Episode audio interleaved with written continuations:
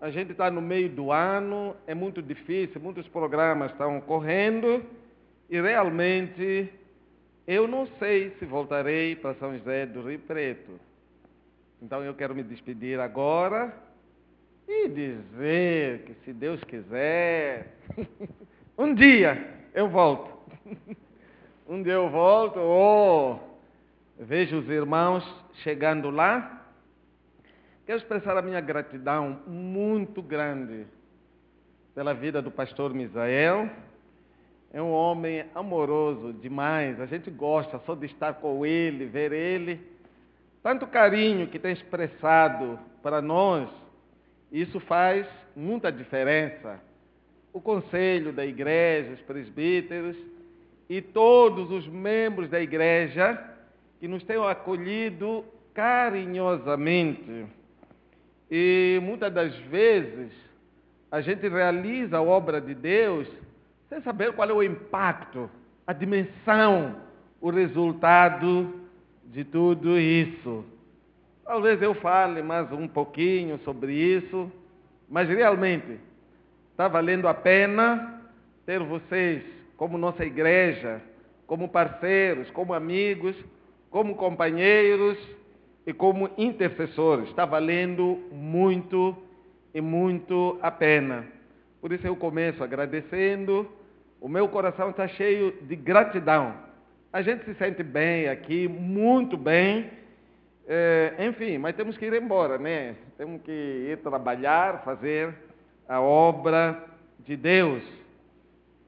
Eu agradeço também pelo time né, que teve lá em Moçambique, pelo comandante Alcidemar,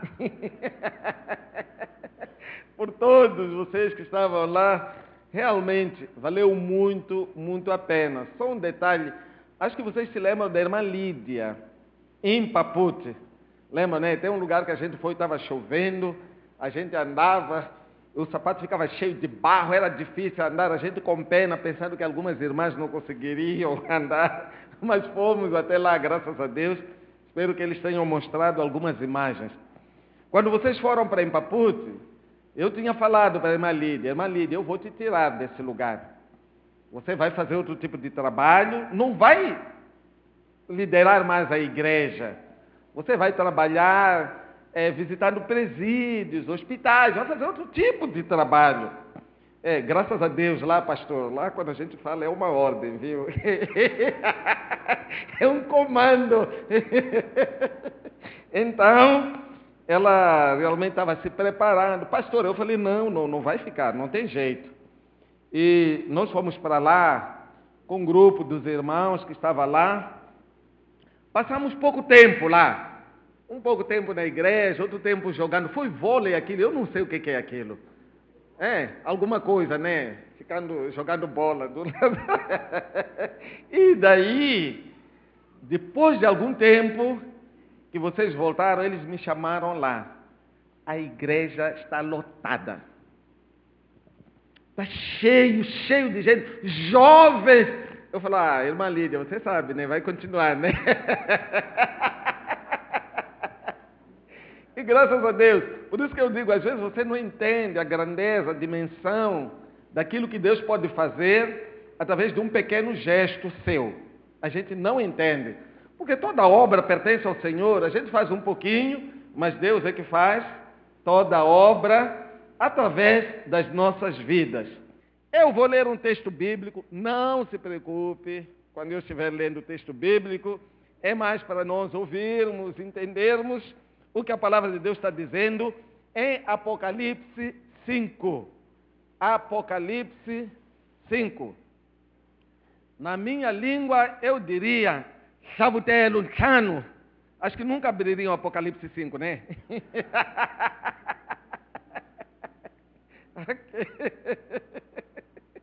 Apocalipse 5. Eu creio que tenham achado, versículo 1. Vi na mão direita daquele que estava sentado no trono um livro escrito por dentro e por fora de todo selado com sete selos. Vi também um anjo forte que proclamava em grande voz: Quem é digno de abrir o livro e de desatar os selos? Ora, nem no céu, nem sobre a terra, nem debaixo da terra, ninguém podia abrir o livro, nem mesmo olhar para ele.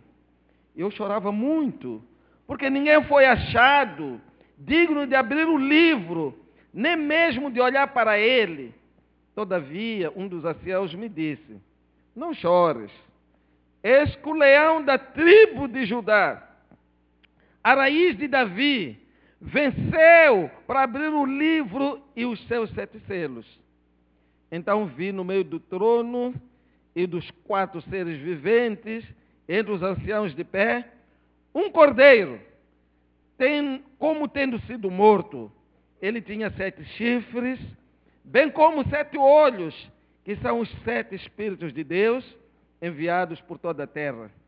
Veio, pois, e tomou o livro da mão direita daquele que estava sentado no trono. E quando tomou o livro, os quatro seres viventes e os vinte e quatro anciãos prostraram-se diante do cordeiro, tendo cada um deles uma harpa e sete taças de ouro, cheias de incenso, que são de orações dos santos, e entoavam um novo cântico, dizendo: Digno és de tomar o livro e de abrir-lhe os selos, porque foste morto e com seu sangue compraste para Deus os que procedem de toda tribo, língua, povo e nação. E por o nosso Deus os constituíste reino e sacerdotes, e reinarão sobre a terra. Vi e ouvi uma voz de muitos anjos ao redor do trono, dos seres viventes e dos anciãos, cujo número era de milhões de milhares e milhares de milhares, proclamando em grande voz: Digo-lhe o Cordeiro, que foi morto, de receber o poder e riqueza, e sabedoria, e força, e honra, e glória e louvor. Então ouvi que toda criatura que há no céu e sobre a terra, debaixo da terra, sobre o mar, e tudo que neles há, estava dizendo: aquele que está sentado no trono e ao Cordeiro, seja o louvor, a honra, a glória e o domínio pelos séculos dos séculos. Os quatro seres viventes respondiam: Amém. Também os anciãos prostraram-se e adoraram. É claro que eu não vou discorrer sobre o livro de Apocalipse, nem sobre esse texto. Embora seja um texto muito rico sobre o ponto de vista de missões. Na verdade, nós vemos o reflexo da soberania de Deus no que diz respeito ao resgate de almas, de pessoas perdidas, em todos os cantos da terra, na África, na Ásia, na América, nos confins da terra. A gente vê que existe um Deus, um soberano. A gente vê a soberania de Deus sobre essa, esse resgate da humanidade. Na verdade, missões sobre o ponto de vista da soberania de Deus. Irmãos, eu quero dizer para você que Deus é soberano. Eu estou aqui falando de Cristo Jesus hoje. Não foi alguém que pregou para mim. Não houve alguém. No lugar onde eu morava, não tinha missionário. Não tinha alguém para pregar. Na verdade, eu não estava precisando de missionário. Eu estava precisando de alguém de um crente como você, que pudesse chegar perto de mim e falar: olha, nesse seu sofrimento, nessa sua miséria, nessa vida que você está, há uma solução. Jesus Cristo, Ele já pagou um preço, Ele morreu por você. O que é que faziam os meus familiares?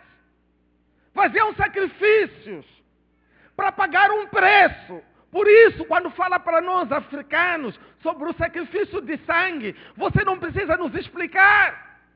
Porque os nossos pais, os nossos avós matam animais. Matavam os animais em sacrifício a favor da família. Eu vivia lá naquele lugar. Até hoje não tem luz elétrica nesse lugar. Não tem estrada, tem uma trilha para chegar até lá.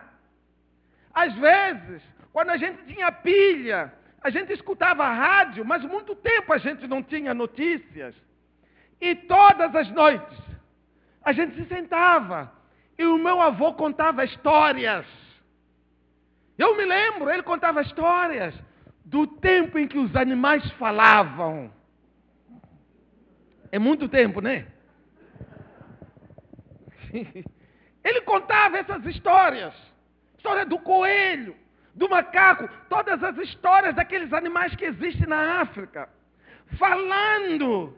E através dessas histórias, ia nos edificando, moralizando, educando. Era a única maneira que ele tinha de nos educar. Não tinha livros. Não tinha outra maneira. E a gente ficava lá toda noite, literalmente, à volta do fogo. E ele contava tantas histórias. Eu me lembro que ele falava o seguinte: lá atrás, há muitos anos atrás, houve um dilúvio a terra se encheu de água e as pessoas morreram. A gente perguntava, avô, como é que é isso? E a gente diz, olha, essa é a história dos antigos. Houve um dilúvio. Por que, que havia, houve esse dilúvio, avô? Porque os homens pecaram. Mas como existe um Deus? Sim, existe um Deus. Como é que foi? Falei, esse Deus apareceu numa montanha. De repente acordaram de manhã e viram que existe um Deus. Sem conhecimento nenhum, sem podermos mostrar, explicar o caminho da salvação. Ele foi um bom homem, meu avô. O que eu sinto muito é que depois de eu receber a palavra de Deus, depois de eu conhecer o caminho, estou falando de Jesus. Eu não tive oportunidade de voltar para o meu avô e falar, de fato, houve um dilúvio. Para falar para o meu avô que isso não é história dos antigos. Isso está escrito na palavra de Deus. E dizer que existe um Deus, não Deus da montanha mas existe um Deus verdadeiro e esse Deus está em mim. Não deu tempo para fazer isso. Porque meu avô morreu, perdeu a vida. Oh, se tivesse dado. Eu é queria contar histórias para ele. Nós gostamos de histórias lá na Eu iria contar história para ele. De que Deus amou o mundo de tal maneira e deu o seu filho, o único filho, para que ele viesse morrer. Não para os israelitas, não para aquele povo, para mim e para você também, meu avô, para que você fosse salvo e você conhecesse esse caminho. Dou graças a Deus, porque eu confrontei o meu pai com essa verdade. Os meus irmãos, eu confrontei com essa verdade. Os meus amigos, eu confrontei com essa verdade. E o que eu faço até hoje é confrontar as pessoas com essa verdade. Que existem histórias, histórias, mas existe a história de Deus. História da salvação. Dentro da soberania de Deus, eu fui alcançado naquele lugar. Se você ouviu falar alguma vez dos confins da terra, eu venho de lá, eu venho dos confins da terra. Pela graça, poder e soberania do nosso Deus. Deus é soberano. E nós podemos ver que a vontade de Deus, apesar dele reinar, apesar dele poder me tirar, sem precisar de um missionário, alguém para pregar a palavra de Deus para mim. Jesus fala: ide. Ide. Ide pregar o evangelho a toda criatura. Mas como? Deus não pode. Ele pode sim. Uma vez na igreja, eu acabava de voltar do Brasil, apareceu alguém lá. Falou, eu estou precisando de Deus. Falei, como? O que, que é isso? Fala para mim, conta a sua história. Os africanos contam histórias, muitas histórias. E na Bíblia a gente encontra uma história muito linda. A história da salvação das nossas almas. E ele falou para mim: Eu fui para uma macumbeiro. Eu fui lá buscar uma solução para a minha vida. Macumbeiro, em alguns lugares da África, é como se fosse um médico. A pessoa vai para lá quando tem qualquer tipo de problema. Tá bom, o que, que aconteceu? Eu cheguei lá. O macumbeiro começou a fazer todas aquelas maracutaias, tudo aquilo que ele faz. E no fim ele olhou para mim. Falou: Olha, eu não posso te ajudar. Eu não posso fazer nada, não tenho solução para ti. Vai para uma igreja e procura Deus. A pessoa veio falar comigo, encontrou Deus, está lá, porque Deus é soberano. É um privilégio podermos pregar a palavra de Deus, sim. Mas muitas das vezes, as missões locais são assim, negligenciadas. Aquela missão que nós temos do Senhor de pregar o Evangelho de Cristo nas nossas comunidades, na escola, nas cidades, nas aldeias, etc, etc. É negligenciado. Mas, irmãos, missões globais são tragicamente negligenciadas. Mas nós vemos que a visão de Deus é global. Eu estava lendo aqui, não dá para ir versículo por versículo. Para que toda língua, toda nação, todo povo, todos possam se ajoelhar diante do Senhor e reconhecer: é o Cordeiro de Deus que tira o pecado do mundo. Às vezes alguns falam, ah, por quê? Aqui no Brasil também tem necessidade. Claro que tem, é verdade que tem. Mas Deus, Ele olha para essa obra sob o ponto de vista global, conforme você viu aqui na palavra de Deus. Irmãos, o Brasil é um país muito privilegiado. Demais, demais, em muitas coisas. Eu não estou assim com tempo para falar de tantos privilégios que vocês têm. Mas em algumas salas, ou melhor, ou em algumas igrejas, tem mais pessoas na escola dominical do que o número de missionários que existe num país. Gente, como é que eu seria salvo? Como é que eu seria alcançado? Onde que eu estaria hoje? O que, é que teria acontecido comigo? Eu teria ido no caminho do meu avô, no caminho dos meus familiares, que vieram, viveram e pereceram sem conhecer a Cristo Jesus. E eu aguardando, esperando uma alma bondosa, uma igreja piedosa, uma junta de missões com visão, que pudesse ao menos enviar um crente, alguém que fosse me mostrar e falar dessa verdade. Então a negligência é muito maior nesse sentido. Se nós formos olhar para Moçambique, gente, eu vou falar a gente está perdendo de goleada 10 a 0 dos muçulmanos. De goleada. Em termos de alcance, em termos de estratégia, em termos de visão. Hum? Estamos perdendo em termos de entrega. Estamos perdendo de 10 a 0. E aí o que, que faremos? Ah, eu farei alguma coisa. Eu vou remar contra a maré. Mas eu sei, se eles chegam primeiro numa aldeia, antes de eu chegar, estamos perdidos. Em algum lugar, lá em Nampula, eu cheguei. E um pai falou para mim, pastor, eu quero mandar o meu filho para a mesquita. Falei, como é que você vai mandar o seu filho para a mesquita? Se você é membro daqui da igreja, você professou a sua fé aqui, e você conhece o caminho.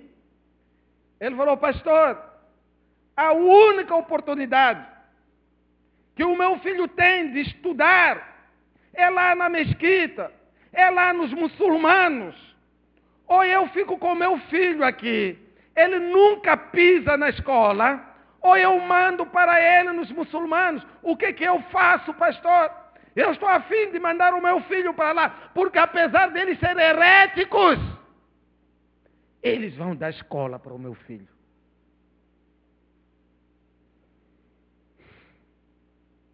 O que, que eu vou fazer? O que, que eu farei? Eu não posso ficar lá. Não posso levar a Marta, a gente ficar lá dando aula.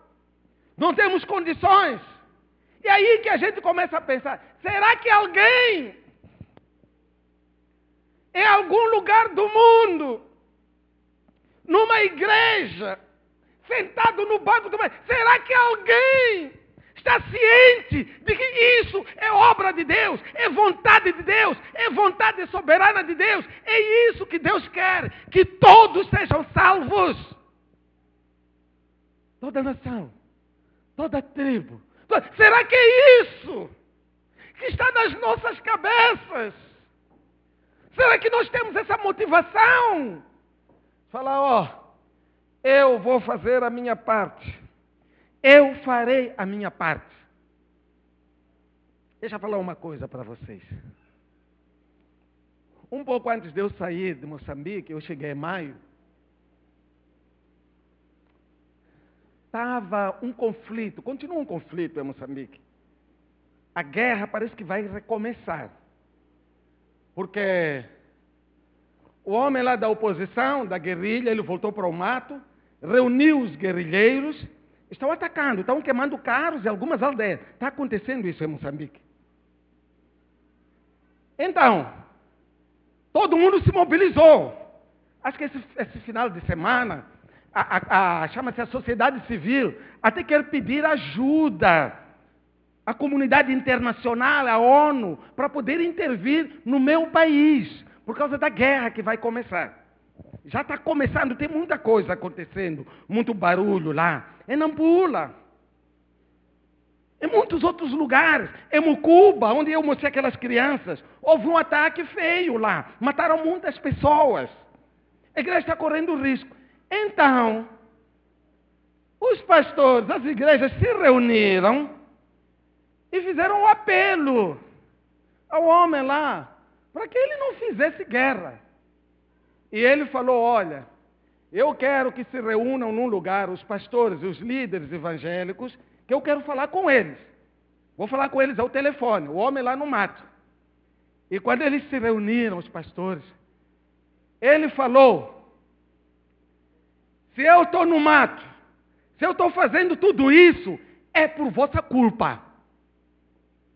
Porque quando o governo fazia desmandos, quando acontecia todo tipo de injustiça, tudo o que acontecia, o desprezo, o roubo, a corrupção, os escândalos, vocês não falaram nada. Vocês da igreja ficaram quietos. Vocês não falaram nada. E eu, sou guerrilheiro, eu decidi ir para o mato para lutar com as armas, para tentar libertar esse povo. Só agora! Só agora que vocês aparecem. Vocês são igreja, vocês não são igreja do Senhor. Vocês são vocês não falaram nada. Ficaram trancados nas vossas igrejas, falando de coisas lindas, amassando o ego do povo e falando que está tudo bem e não está tudo bem. A culpa é vossa. Eu vou fazer guerra sim. Eu já estava aqui. Eu não vou dar a minha opinião sobre isso. Mas até hoje eu estou refletindo sobre isso. Falando, é vossa culpa. Vocês não falaram nada. Ficaram quietos.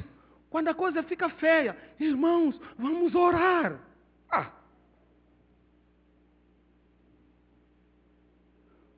Tinha um homem lá, um missionário chamado Pina, enviado por uma missão americana. Ele fez tanto trabalho. Trabalhou, foi trabalhando, entrando no mato, pregando, evangelizando em todo lugar. Ele ficou tão cansado que ficou doente. Ele estava à beira da morte. E vieram lá os americanos. Começaram a cuidar dele. Ele sempre dormiu no chão, numa esteira. E compraram uma cama. Ele doente. Mal falava, falou: não, não me coloque nessa cama. Eu quero morrer aqui, onde eu vivi. Porque quando a coisa estava boa, vocês não se lembraram de mim. Vocês estão vindo agora só para limpar a vossa consciência. Porque vocês estão vendo que eu estou morrendo. Agora vem para orar por mim. Mas vocês não cuidaram da minha saúde. E agora quero orar o quê? Deixa-me morrer e deixa-me no chão. Porque eu vou morrer do jeito que eu vivi. Porque quando vocês deviam agir, vocês ficaram calados. Não fizeram nada.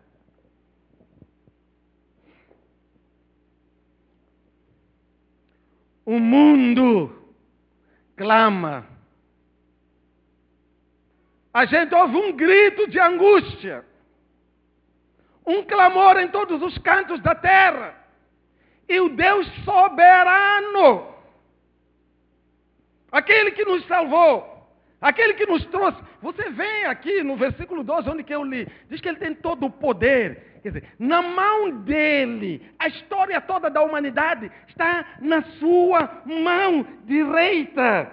Então, é, é, vi na mão direita daquele que estava sentado no trono, o livro escrito por dentro e por fora, de todo selado com sete selos. A história da humanidade, a minha história, a tua história, está escrito. Claro, por isso que você está salvo, porque Deus quis que você estivesse salvo.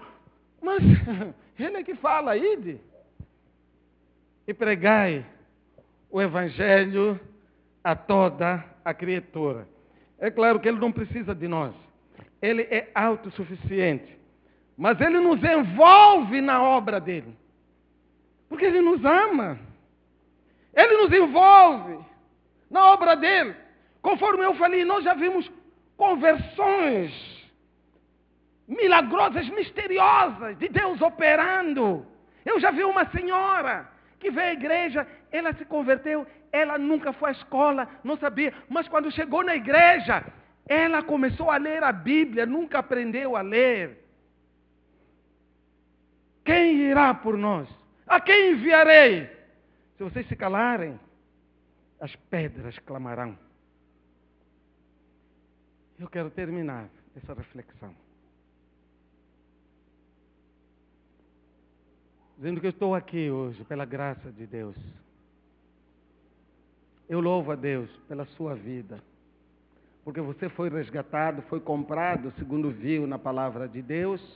Eu tenho muitos testemunhos, muita coisa que eu contaria para você, muitos acontecimentos que eu vi, bastante, que até eu tinha para contar para você hoje.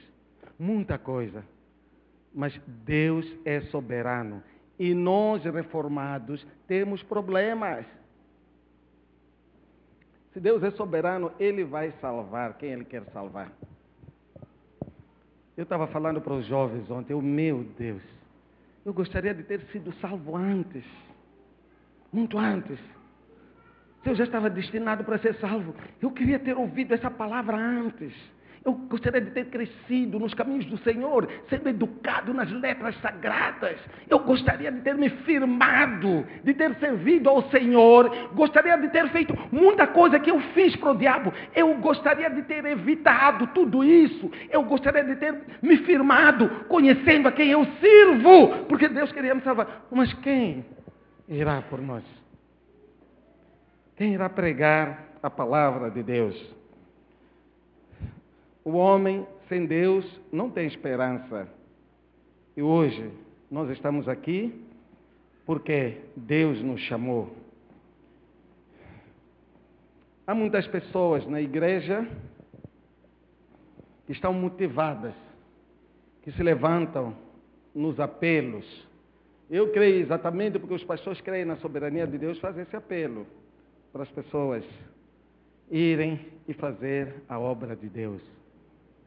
Mas parece que no Brasil a igreja vive de eventos. Me parece. Na época da conferência missionária, quando voltaram os irmãos, quando se fala, todo mundo, uh, todo mundo feliz, empolgado, e passa. Espera do próximo evento. Parece que a gente vive de evento. A motivação é essa. Mas deveria ser totalmente o contrário. Eu vou terminar uma vez eu fui para Moneia, lá no mato, em Nampula, para pregar a palavra de Deus. O chefe da aldeia estava lá ouvindo, tinha uns dois missionários pregando, pregavam. E depois ele me chamou, falou: Vem aqui, você que é moçambicano. Eu cheguei ali. Ele falou: É verdade o que eles estão pregando? Falei: É verdade, sim. Falou: Confirma para mim. Está certo o que eles estão pregando, sim. Existe um Deus, sim, que salva, sim. Eu falei, tudo que eles estão dizendo é verdade. Ele falou, agora você fala para mim. Se tudo isso é verdade, se está um bom do jeito que vocês estão dizendo, por que, que vocês não vieram antes? Por que, que vocês permaneceram com essa verdade? E assim, na mesmo modo que a gente confronta, nós somos confrontados também pela palavra de Deus. Eu quero orar. Eu vou te convidar para ficar em pé.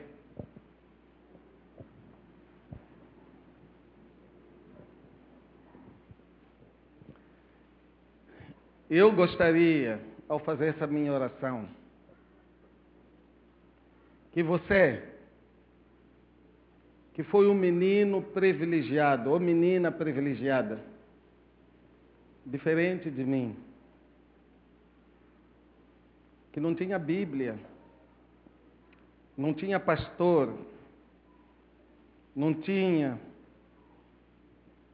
alguém para me mostrar a palavra de Deus, não tinha CD, não tinha um canal evangélico, não tinha livro, não tinha nada, nem igreja.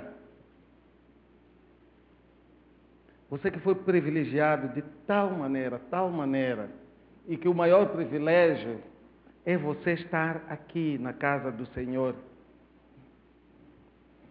Ao contrário de mim, que já fui consagrado aos espíritos imundos logo que nasci.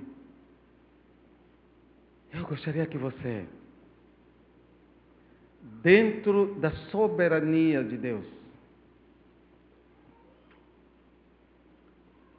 daquilo que é a vontade de Deus, daquilo que Ele manda fazer explicitamente aos discípulos, você dissesse, eu vou fazer alguma coisa para Deus. Se esse menino pode estar aí pregando, andando para cima, para baixo, eu tenho mais bagagem, tenho mais capacidade, tenho mais graça. Eu não tenho medo de falar, você tem mais graça. Recebeu mais graça de Deus. O que, que eu posso fazer? Você pode fazer alguma coisa para Deus. Feche os seus olhos, vamos orar.